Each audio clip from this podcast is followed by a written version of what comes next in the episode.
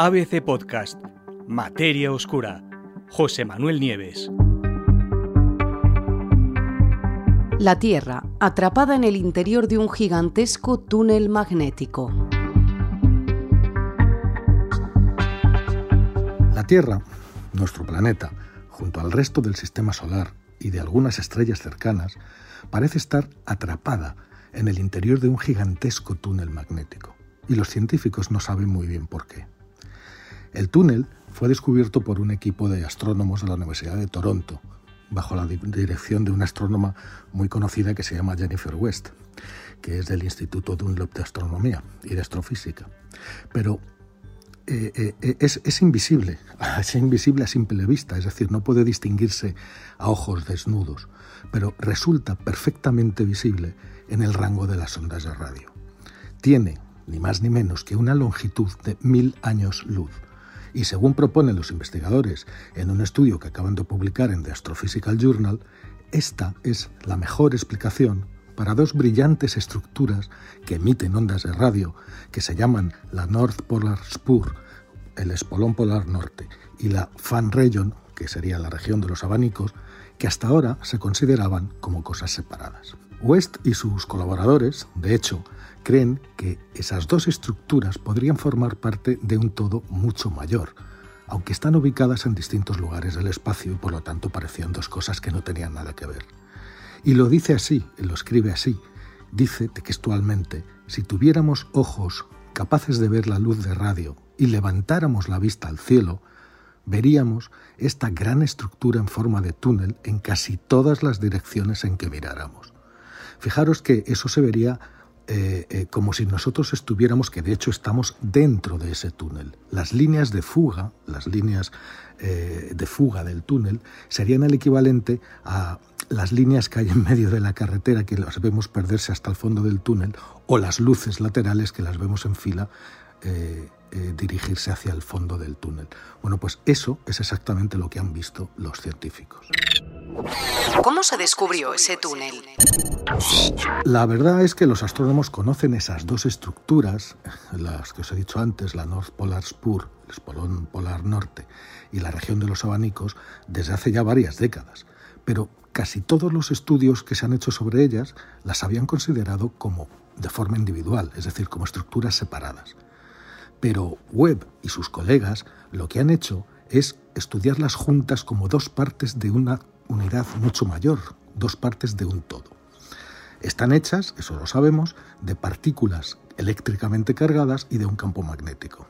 Y las dos estructuras tienen la forma de cuerdas muy alargadas y se encuentran respectivamente a unos 350 años luz y a unos 1000 años luz de nosotros. Lo que más o menos, para que os hagáis una idea, lo que son mil, años luz, equivale a 2 billones con B de veces la distancia que hay entre Madrid y Moscú.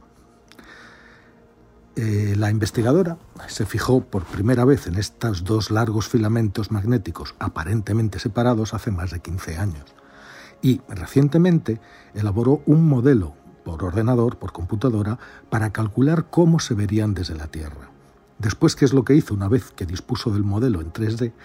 Fue variando la forma y la ubicación de las dos partes en el ordenador, de las dos partes conocidas, hasta que coincidieron con lo que realmente ven los telescopios. Y gracias a eso pudo reconstruir finalmente la estructura completa, mostrar que tenía una forma de túnel, mostrar que estábamos dentro de ella y mostrar cómo se vería, si es que pudiéramos verla, desde nuestro planeta. Hace unos años, recuerda West, uno de los, de los coautores de la investigación le habló de un artículo muy antiguo, de 1965, los primeros días de la radioastronomía. Bueno, pues basándose en los datos que estaban disponibles en aquel entonces, los autores de ese artículo de hace 50 o 60 años, pues especulaban que esas señales de radio polarizadas podrían surgir del brazo local de la galaxia, desde su interior. Ese estudio fue lo que inspiró a Webb a desarrollar esta idea y a vincular su modelo a los datos de, observación de estas dos estructuras, que hoy en día, ni que decir tiene, son muchísimo mejores que las que tenían los investigadores en los años 60.